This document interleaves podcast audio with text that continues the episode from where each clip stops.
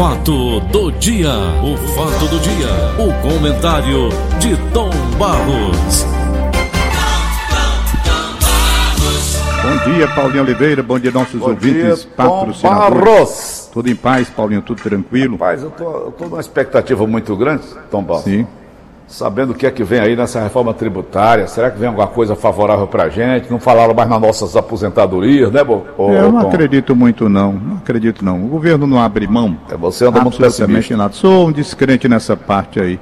Ver reforma tributária para Hum. dar ao pai de família uma melhor condição, eu acho muito difícil. Não vou dizer que não, mas eu estou dizendo que eu não acredito que venha coisa boa. Eu não acredito que venha. Até agora Você eu não achava que o governo sinal. ia dar esses 600 reais para ajudar, Tom Eu não, nessa eu, pandemia? Paulo, eu não vejo nenhum sinal nas primeiras propostas. Claro que ainda é começo. Eu vejo, por exemplo, que o Paulo Guedes está querendo derrubar as deduções. E para compensar a derrubada das deduções, ele diminuiria a alíquota. Então, talvez aí, segundo ele, talvez aí houvesse um benefício para o contribuinte, porque ele pagaria menos. Eu só vou vendo.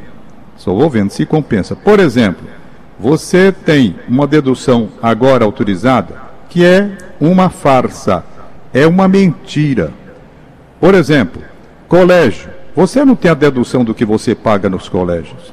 Você tem uma dedução percentual daquilo que você gasta com seus filhos no colégio. Quando, no meu modo de entender, pela situação brasileira, a dedução deveria ser completa. Então ele quer tirar essa parte, você não vai mais deduzir nada. Na questão médica, da assistência que você paga num plano privado, por exemplo, o desconto é completo. Tudo que você paga é deduzido. Ele quer acabar com isso. Então ele diz: eu acabando com as deduções, essas duas e mais as outras que tem, eu vou diminuir a alíquota. E quando eu diminuir a alíquota, o, o contribuinte vai pagar menos. Vai pagar menos. Eu vou esperar para ver.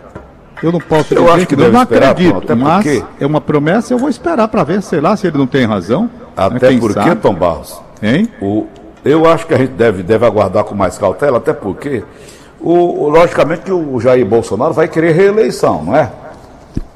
O cara não quer só um mandato. Esse negócio de eleição e de reeleição, nessa parte de tributos, eu não vi nenhum presidente fazer qualquer benefício, Ele atitude não que fazendo, traga rapaz, benefício para agora, nós. pela não. primeira vez na, vida, na, na- na história do Brasil. Como é? Eles não estão fazendo agora a reforma, a primeira vez da, A da reforma na- que foi feita nosso da. Previdência não trouxe benefício, não. E foi uma reforma feita agora, já no governo atual. Pois é, Veja, é rapaz, que então, falando. não, não trouxe nenhum benefício, não. Qual foi o benefício que trouxe? Não, não Trouxe o reforma Você pagar muito mais, pagar muito mais, não sei quantos anos, e nem, um, e nem um aumento dos benefícios que você vai Mas não houve receber. reforma ainda, Tom Barros. Não houve como, rapaz? Você não acompanhou, não? Você não acompanhou? Já houve a reforma da Previdência há muito tempo, você está Não, louco? da Previdência. tô- Estou dizendo que você fala em reforma, e eu estou dizendo que a reforma que houve já não trouxe nenhuma. Eu só mostro aqui, né? Dados que não trouxeram benefício nessa reforma da Previdência. Então não acredito, rapaz, não acredito. Pode ser que, mesmo- por exemplo, eu vou acreditar que eles vão admitir, como você está querendo aí, que o trabalhador que volta a trabalhar deixe de pagar a Previdência Social. É, uma, é um pleito seu, uma vontade sua e minha também. Não acredito.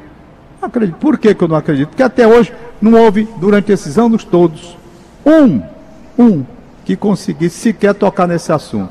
Não vou longe, não. Pimentel foi senador da República e ministro da Previdência Social. Teve aí com a gente diversas vezes. Diversas vezes. Né? E um aceno de uma melhora, não sei o quê. Passou, terminou o governo Lula, terminou o mandato dele, terminou a Previdência, continuou tudo do mesmo jeito. Tudo do mesmo jeito. Não mudou. E não estou falando só do governo do PT, não. Os outros também foram a mesma coisa. O Coro de Mello foi assim, o Fernando Henrique foi assim. Todos, nessa questão de Previdência, nessa questão tributária, eu não vejo. Agora, pode ser, quem sabe. Eu estou vendo aqui, por exemplo, já hoje, e nesse aspecto aí a gente tem até que refletir sobre o assunto. O ministro Paulo Guedes muito chateado, extremamente chateado, porque ontem o Senado da República derrubou o veto do, ao, ao reaju- ao reajuste do servidor público, não é? E isso vai fazer com que o governo fique numa situação delicada na questão do controle do dinheiro que ele tem que ter. Então, o Paulo Guedes ontem estava muito contrariado. A esperança dele é, o, é a Câmara, que faça uma decisão diferente. Por quê? Porque ele tinha entrado num acordo com o Congresso, em virtude dessa crise da saúde que aí está, o acordo foi feito para que o governo gastasse, desembolsasse 120 bilhões para atender essa turma que está aí, para não morrer esse negócio todo que foi feito aí, que você viu, dinheiro liberado, dinheiro para essas medidas todas, 600 reais para o pessoal receber, todo esse dinheiro que todo mundo está sabendo aí. Além do gasto para a saúde especificamente, queria o gasto para pagar esses valores a essa gente que está sendo recebida aí através da Caixa Econômica Federal. Pois bem, agora ele queria que o aumento do servidor público não acontecesse, houvesse o congelamento, e o congelamento fosse até 2021, tá certo? É. Por quê? Porque com essa economia, ele iria cobrir, se não todo, mas em parte bem significativo, o gasto que ele está tendo com esse dinheiro extra para acudir os, as pessoas que ficaram em dificuldade em virtude da crise da pandemia. Quando foi ontem, o Senado derrubou esse veto e agora ele está na expectativa, mãe, se passar na Câmara aí eu vou ter que ter o quê? Eu vou ter que dar o aumento aos servidores públicos. Com que dinheiro é que eu vou dar? Eu vou ter que buscar dinheiro para pagar. Eu vou buscar dinheiro onde? Através de empréstimos que eu vou fazer. Para fazer o empréstimo e atrair o dinheiro, eu vou ter que aumentar os juros. E aí, doutor, essa confusão vai. Então, na hora do bolo, eu sempre digo com você, numa linguagem bem simples. Na linguagem do bolo, partir um bolo é difícil, Paulinho. Partir um bolo é difícil. Quando tem dinheiro no meio e interesses no meio, é difícil. O que ele está criticando é que ele acha o seguinte: veja bem como é a coisa que funciona. Você vai, e o meu ouvinte, eu, eu vou tentar expor, tentar dizer, porque às vezes a gente quer dizer uma coisa e diz é outra, né? Se não tiver muita atenção naquilo que está falando. Ele está achando, Paulo Guedes, que na verdade essa derrubada que aconteceu lá no Senado foi exatamente o interesse político. Qual o interesse político? Simplesmente gerar dificuldades para o governo Bolsonaro. Dificuldades no ano eleitoral. Por quê? Porque se houver uma desorganização e crise na área financeira, além dessa crise na área da saúde, isso compromete a imagem do governo. E ele acha que essa votação no Senado foi feita exatamente por interesse político, no sentido de gerar dificuldades financeiras para o governo que aí está. Ele entende que se houvesse pessoas comprometidas com a República, essas pessoas no Senado não iriam misturar o interesse político com o interesse nacional, que é de ter um equilíbrio nas contas, para dar seguimento à recuperação econômica. É isso que ele está pensando. E nesse aspecto aí a gente tem que realmente parar e refletir. Onde está o pessoal que só pensa em fazer política e tirando proveito, quer na crise, quer fora da crise, e aqueles que têm um compromisso de maior seriedade com a nação. Nesse aspecto aí, eu fico realmente a refletir se ele tem ou não tem razão no toque. Com relação à parte de tributos, eu acho muito tímido ainda o que se vai fazer com relação ao pai de família. Eu estou falando no pai de família, rapaz. Deixa o pai de família viver. Essa legislação da Receita Federal é perversa. Ela é cruel. Nós temos que mudar essa legislação para deixar o pai de família viver. Deixar o pai de família viver. Ora, se você não dá saúde, se você não dá educação, você tem que buscar em outro lugar. Como é que você vai exatamente não liberar aquele valor para uma dedução do imposto de renda? Não é? Então, não sei. Eu ainda tô, olha, a divisão de bolo Tom, preocupa muito. Oi. Você não acha muito pouco tempo não para esse cara desatar esse dó desgraçado que deram na nossa nação? Eu te vou te perguntar uma coisa, Tomás. Se não tivesse ocorrido a pandemia e esse, essa, esse, essa dinheirama toda aí que está sendo derramado, esse dinheiro todo está sendo derramado aí para ajudar o cidadão brasileiro em dificuldade, onde é que estava esse dinheiro, Tomás? Por que é que não mexeram antes desse dinheiro todo em alguma coisa? Por quê? Esse onde dinheiro é tem tava, compromisso, Tom? tanto assim que tem que ele teve que partir daí para cima do servidor público para não dar um aumento não é? Então ele tirou esse dinheiro de onde? Está aí, como? Ele não quer dar o aumento por quê? Porque esse dinheiro foi um acordo, senão não tinha dinheiro para cuidar dessa gente. Então é difícil, país. O governo sempre, Paulo, vai passar para a população a ideia de que está falido, que quebra o país, o país se arrebenta, o país é aquilo outro. Sempre foi a propaganda, você inclusive fez a propaganda que eu vi. Na época em que não foi você, não estou dizendo você. O governo contratou o Brasil inteiro e Foi institucional. a publicidade dele, institucional. Mandou a publicidade dele. E você leu aí.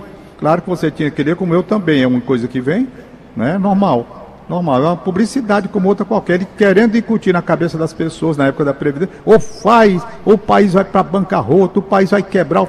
e tinha esse, tá entendeu? É assim, é assim que funciona. Agora, cadê o fim das mordomias? Cadê o fim? Eu vi uma matéria sobre como os parlamentares na Suécia vivem. Você precisava de ver uma matéria que eu recebi faz pouco. Se bem que o Hanover, o Vitor Hanover, quando esteve lá, ele mandou aquelas matérias que você se lembra, não é? Na Suécia, como é que o pessoal lá, o parlamentar, o deputado, o que é que ele tem? Então por que, que aqui não é, faz a mesma coisa? Esse gasto estúpido que se tem. Então o primeiro gasto que era para ser acabado era com a mordomia, sabe? Com essas coisas todas, dentro dos poderes da República, todos os poderes, trazer para a nossa realidade. Se nós estamos para falir, estamos com dificuldade, cada um, o pai de família lutando com dificuldade, tudo. Por que não se faz geral? Parte logo dentro da Câmara, dentro do Senado, dentro do, do, do Supremo Tribunal, enfim, no Judiciário, no Executivo, no Legislativo, acaba com tudo que é de mordomia, todas. Ninguém vai ter mordomia aqui. Quem quiser, pague sua casa, quem quiser que compre suas roupas. Por que não? Eu acho que deve. Por que, que nós vamos ter que financiar as mordomias? Aí não se fala nisso, eu não vejo acabar com mordomia. Não vejo acabar com mordomia. Vamos ver quanto é que custa. Quanto é que está custando para o país o funcionamento do judiciário, com seus diversos segmentos? Como é que está custando para o país o funcionamento do poder legislativo, o funcionamento do poder executivo no todo, no todo? Como é que funciona? Vamos acabar com toda a carga que tem de mordomias, de coisas supérfluas. Esse país é um sorvedor de dinheiro. E eu, esse governo é perdulário. Hein? Você vê, eu vi o Cajuru falando outro dia, quantos empregados tem um ministro desse, do desses supremos aí? Supremo Tribunal Eleitoral, Supremo Tribunal Federal, Supremo Tribunal de Justiça. Rapaz, é uma cornucópia, Tomás, que o contribuinte brasileiro tem que pagar para esse povo. Por que, que ele não paga do, do salário dele? Vê se ele mas botava é 100, 200 é pessoas no gabinete tá dele. analisando agora, é exatamente isso. O, a, a, divisão do bolo. Ninguém quer abrir mão de nada. É. Ninguém quer abrir mão de nada. Ninguém. Por isso, aí porque você pergunta qual a minha descrença?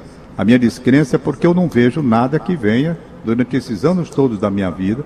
Nada. Eu só pergunto, me dê uma reforma gente, né? onde houve um ganho qualquer. Me dê uma, só uma reforma.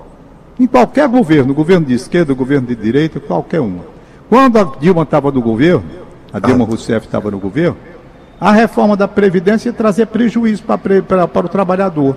E é. quem estava, inclusive, era o mercadante. Você se lembra muito bem Lembro. disso. Quando eu peguei a reforma que fui estudar quando me mandaram, eu vi um bocado de prejuízo. E era um governo de esquerda. Aí vem o governo de direita não, da mesma coisa. Então, não vejo não absolutamente mudança entre esquerda e direita nessa hora de acudir exatamente o aposentado e o pensionista. Não, não Todos seja, agiram e agem do mesmo Não seja injusto com a Dilma. Viu? Então, não seja injusto com a Dilma, Tom. Por quê? Rapaz, o incentivo que ela deu para a mandioca é um negócio assim espetacular. Eu nunca vi aquilo. Não, aí você está ridicularizando. Não, ela fala sobre isso. Aonde? Aqui, no meu programa. Não tem, Paulinho, não tem. Tem sim, você falou do programa aqui. Foi não? Será que não é você que está me atrapalhando? Não, não estou atrapalhando a senhora, não. Desculpa aí, tá? Mas eu estou ridicularizando não, não, Tom. Ela que é ridícula por si só mesmo. Não, eu sei. Você está brincando, claro. Hum, tô brincando, claro. Tem, as, tem aquelas coisas que a turma leva na ridicularia e eu vejo aí a questão do ar, eles gravam. Esse é o tudo, Brasil, Tom Barros. Criam, o que, é que tu esperava? Esse é o Brasil. Pessoas. É o Brasil, é o Brasil da hipocrisia, o como Brasil é que o Brasil, fariseus. Como é que se elege um deputado estadual que vai ganhar milhares e milhares de dinheiros por mês, com suas verbas de desempenho parlamentar, o cara se eleger ensinando como depilar a genitália, Tom? Mas é, o Brasil é culpado hein? de tudo isso. O Brasil é culpado. Eu estou dizendo a você que está na hora de os brasileiros voltarem às ruas, mas voltarem às ruas sem as lideranças políticas que atrapalham. Como foi em 2013, uma manifestação espontânea, natural. Nós estamos insatisfeitos com essa questão da saúde, nós estamos insatisfeitos com essa questão da previdência. Mas tudo que é direcionado com política, as lideranças, por trás das lideranças, há uma série de outros interesses. Eu não me engajo em nada. Absolutamente nada, me engajo. Não Agora, vou para corridas em vermelho, nem vou para corridas em amarelo. Eu não vou para lugar nenhum. Eu Pra fico pensando aqui, meditando para saber o que está acontecendo por trás de tudo isso. Por quê? Porque há os radicais de esquerda que eu detesto e há os radicais de direita que eu detesto também. Eu detesto radicalização, já falei sobre isso em religião, estou dizendo em política. Os radicais de direita são cegos, os radicais de esquerda são cegos e são semelhantes nas atitudes quando assumem o poder. Se você pegar uma ditadura de direita e uma ditadura de esquerda, você vai ver que a prática é basicamente a mesma. Praticamente Veja você, é a mesma. Tanto faz a ditadura de direita quanto faz de esquerda. Se você pegar, é tudo a mesma coisa.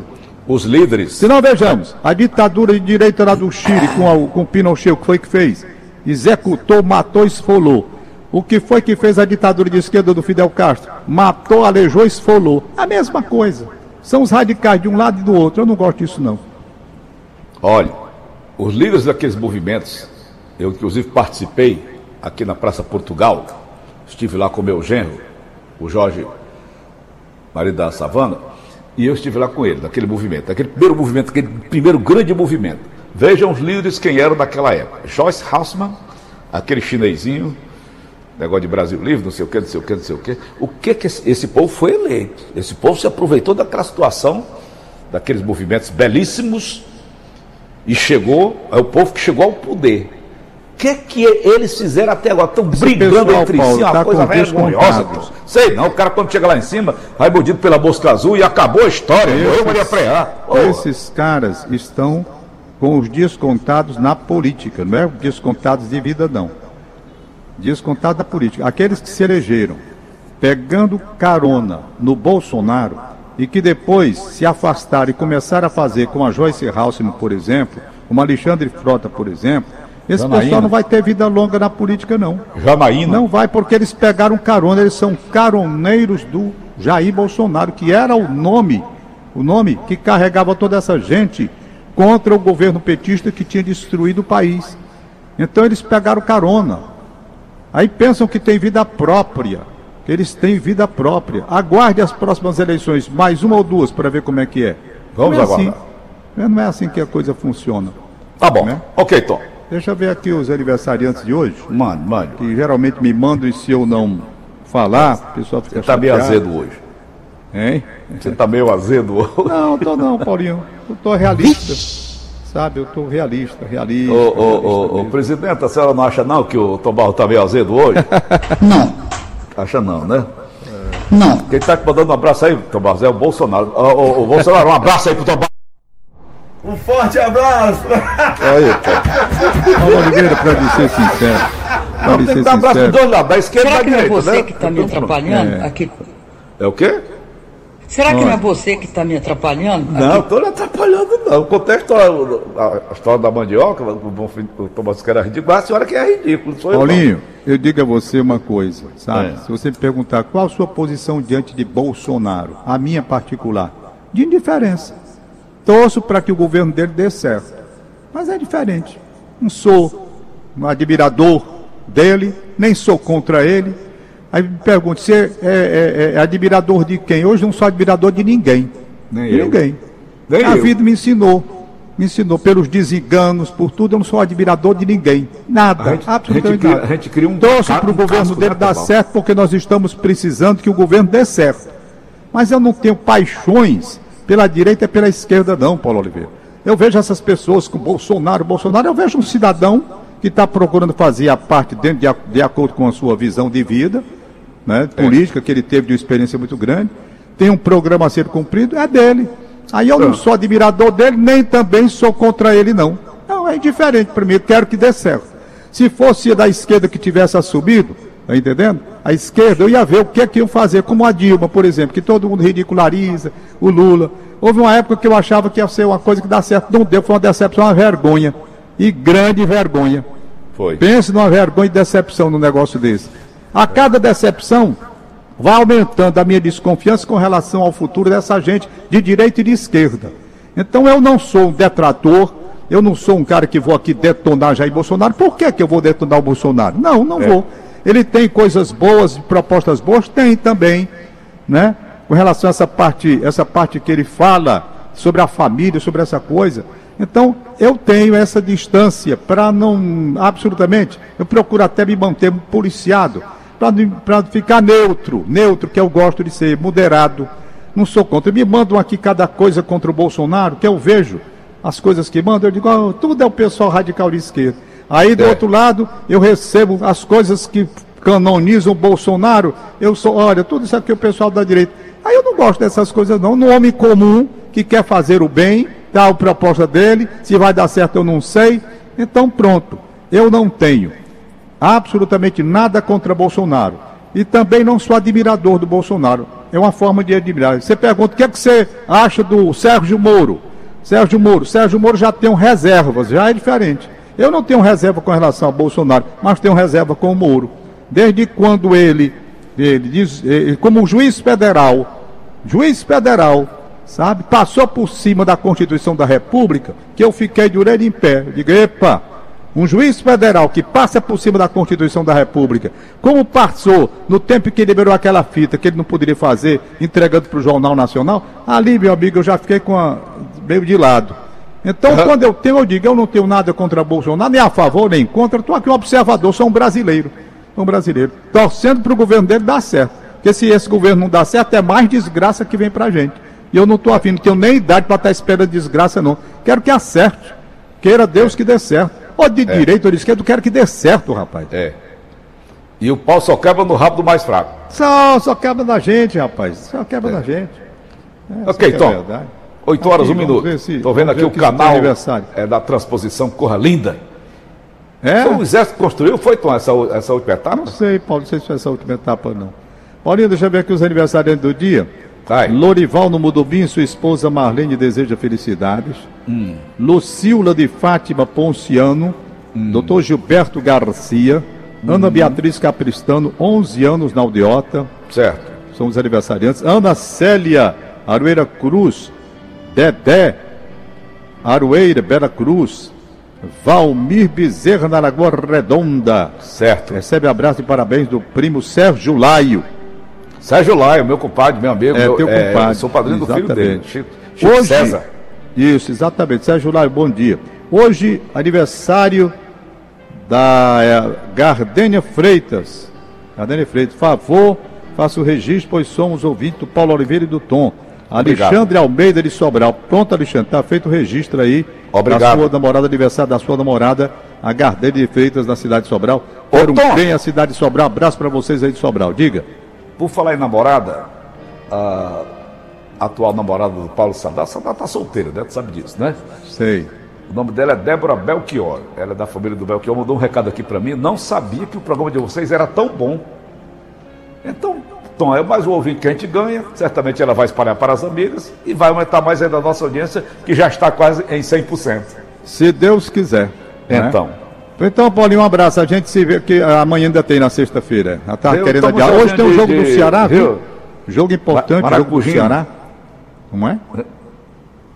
Fortaleza ontem meteu a chibata do Goiás, tô? Rapaz, Fortaleza ontem foi bem. 3, e era para ter ganho de 3 a 0. O, Felipe Alves pegando um franguinho aí. Aí foi, foi frango? Menos, hein? Foi frango? E foi o chute de longa distância, se bem que com muito efeito, mas ele falhou. Não digo frango não, mas ele falhou. Agora, boa apresentação do Fortaleza ontem. Em nenhum momento perdeu o controle do jogo. Yuri César fez dois gols, se bem que um dos, dos gols eu acho que não foi dele, acho que foi do Bruno Melo. Né? E o Bruno Melo foi o último a tocar na bola, mas deram como gol dele. Né?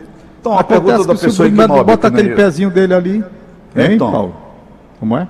Responder a última pergunta minha. Tu sabe que eu sou ignóbil, né, futebol? Ai, meu Deus, ignóbios somos todos nós, somos ignorantes. Ai, ai, Tom ai. Barros, o, é. o, jogador, o Fortaleza perdeu três, né? O jogador, ele, ele faz corpo mole quando o salário não está em dia? Rapaz, alguns, sim. Outros que têm compromisso e pensam melhor, não. Por Pensa quê? Nele, Porque né? se ele faz o time voltar a ganhar, ele sabe que recupera a questão salarial do clube, né? É. Então tem isso também. É como, olha, Paulo, eu já trabalhei, você já trabalhou. Vamos agora trazer os fatos da história.